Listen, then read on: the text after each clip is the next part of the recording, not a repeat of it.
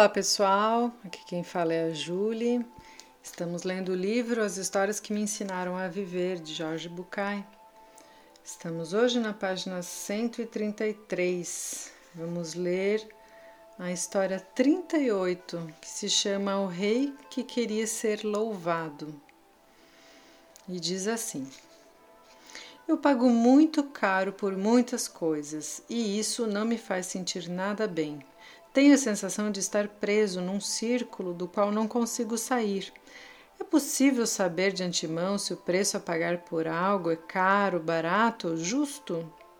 Com as coisas materiais é fácil porque há um preço mais ou menos estabelecido, mas com o resto, qual é a medida?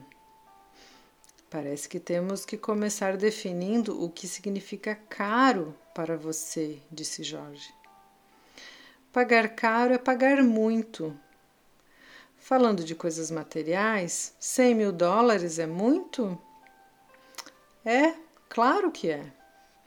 Então, um avião jumbo que custa 100 mil dólares é caro? Bom, depende para quem. Para mim, sim. Por quê? Porque eu não tenho 100 mil dólares, nem posso conseguir. Não, Demi, você está confundindo caro com custoso. Um jumbo é, que é vendido por 100 mil dólares é barato. Tenha você o dinheiro ou não. Como assim? O que determina que algo é caro ou barato é a comparação entre seu preço, que é o quanto custa, e o seu valor, que é quanto vale. Não entre quanto custa e quanto você tem. Caro é o que custa mais do que vale. Hum, custa mais do que vale. Está certo. Por isso sinto que há muitas coisas pelas quais estou pagando caro. Agora eu entendo. O valor das coisas não materiais, continuou Jorge, e muitas vezes das materiais também, é tão subjetivo que somente nós mesmos podemos determinar se o preço estabelecido é justo ou não. Porém, às vezes não sabemos avaliar corretamente alguns bens que apreciamos e possuímos. Um deles é a dignidade. Eu acho que a dignidade e o autorrespeito são tão valiosos para pagar com eles é sempre caro demais. Ah, tão valiosos que para pagar com eles é sempre caro demais. E diz a história assim: Havia um rei que estava enlouquecendo por causa de sua vaidade ele mandou construir um templo nos jardins do seu palácio e colocar nele uma grande estátua de si mesmo em posição de lótus. Todas as manhãs, depois do desjejum, o rei ficava de joelhos e orava perante sua imagem. Um dia, achou que uma religião com um único seguidor não era importante e que precisaria de mais devotos. Ordenou então que todos os soldados da Guarda Real se ajoelhassem na frente da estátua pelo menos uma vez ao dia. O mesmo deveriam fazer os servidores e os ministros do reino. À medida que o tempo passava, sua loucura crescia. Não satisfeito com a submissão dos que o rodeavam, mandou a guarda real trazer do mercado as três primeiras pessoas que visse.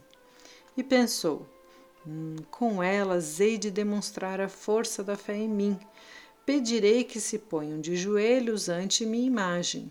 Se forem sábios, aceitarão, caso contrário, não merecerão viver. Foi assim que os guardas levaram ao templo um intelectual, um sacerdote e um mendigo. O rei lhes disse: Esta é a imagem do único e verdadeiro Deus. Ajoelhai-vos ante ela, ou vossas vidas serão oferecidas como sacrifício. O intelectual pensou: o rei está louco e me matará se eu não obedecer. Como é um caso de força maior, ninguém poderá me julgar mal por querer salvar a minha vida. E ajoelhou-se perante a imagem. O sacerdote disse a si mesmo: O rei enlouqueceu e certamente cumprirá sua ameaça. Mas como eu sou um escolhido do verdadeiro Deus, meus atos espirituais santificam o lugar onde eu, onde eu estiver. Não importa a imagem, o autêntico Deus será aquele que eu realmente venerar.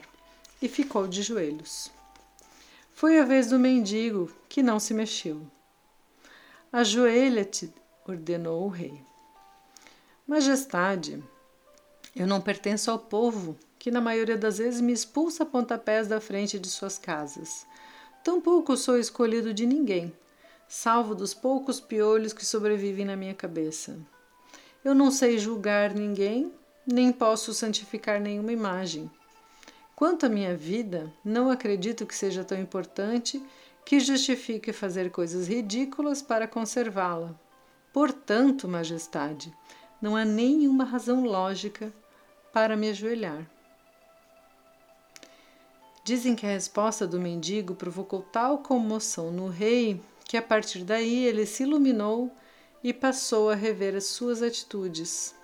Conta a lenda que o rei foi curado de sua loucura e mandou substituir o templo por uma fonte e a estátua por enormes canteiros de flores. Hum, interessante, falando sobre a dignidade. Vamos à próxima história, que se chama Os Dez Mandamentos. Como aquele rei da história que foi inspirado pela postura do mendigo e revisou toda a sua vida, eu fiquei congelado depois da última sessão. Senti novamente que uma cortina se abria e se mostrava inúmeras situações, fatos, pensamentos e atitudes que passavam desordenadamente por minha cabeça. Observava que toda a minha história pessoal estava mudando depois de descobrir o sentido de caro e barato. Por quantas coisas eu tinha pagado caro demais e de quantas coisas eu tinha me beneficiado por pagar muito barato. Avareza e desperdício, dois extremos de um mesmo engano. O miserável e o esbanjador.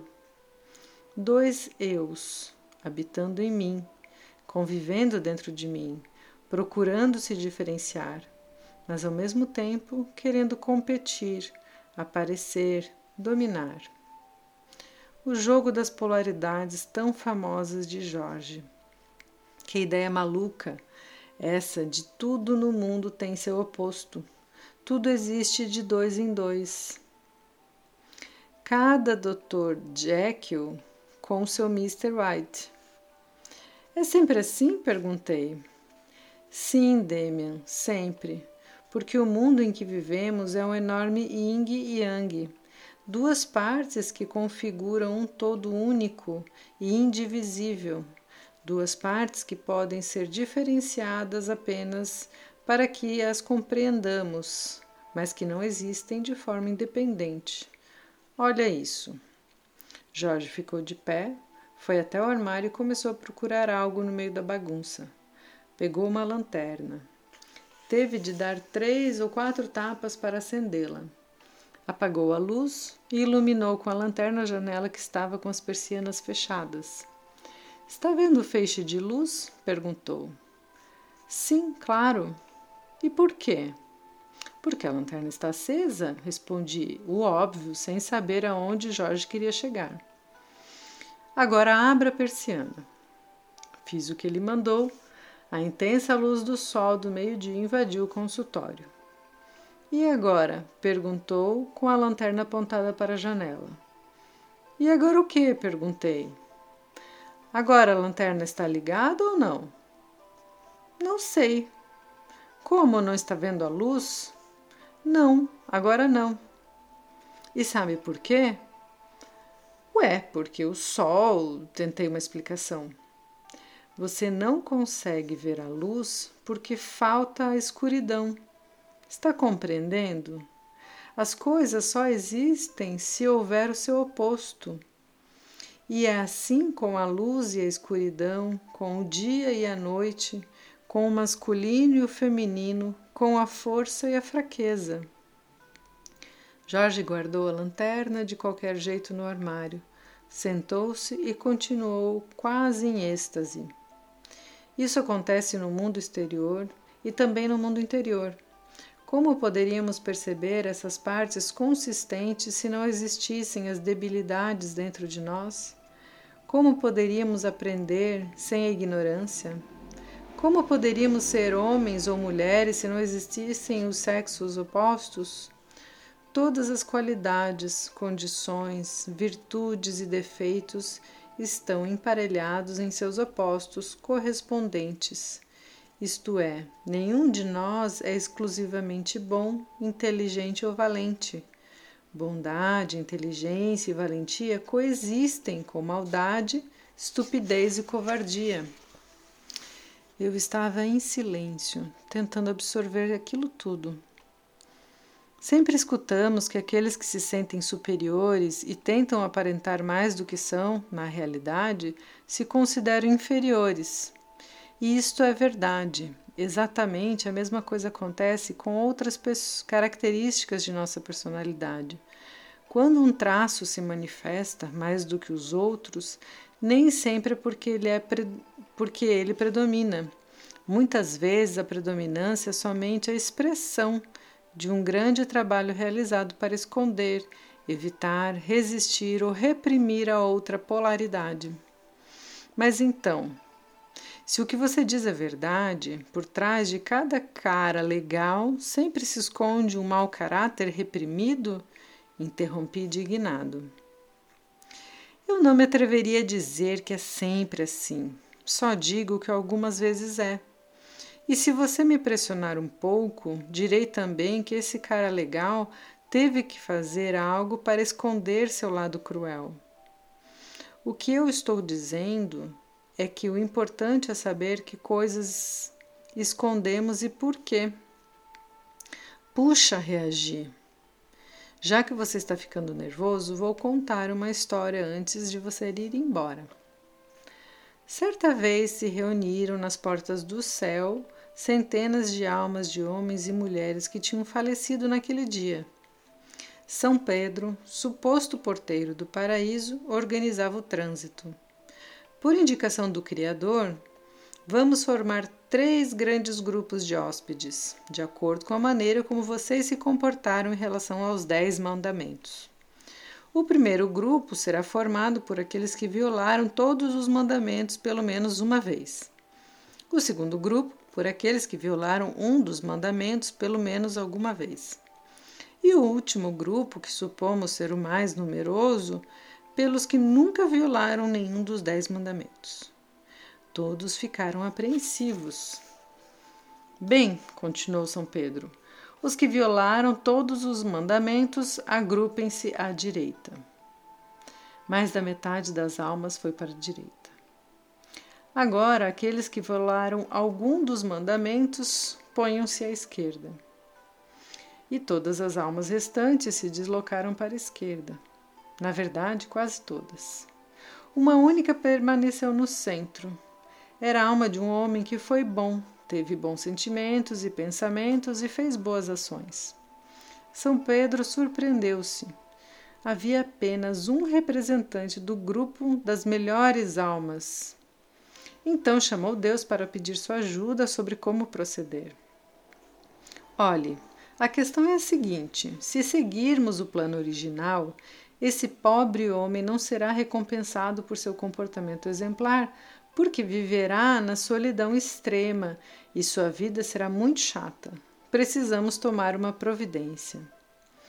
Deus colocou-se perante o grupo e disse: Aqueles que se arrependerem agora serão perdoados e poderão se juntar às almas puras e imaculadas. Aos poucos, todos começaram a ir para o centro. Espera aí, isso não é justo, escutou-se uma voz. Era a voz do homem que não tinha pecado. Não está certo. Se eu soubesse que os pecadores seriam perdoados, não, não teria desperdiçado a minha vida.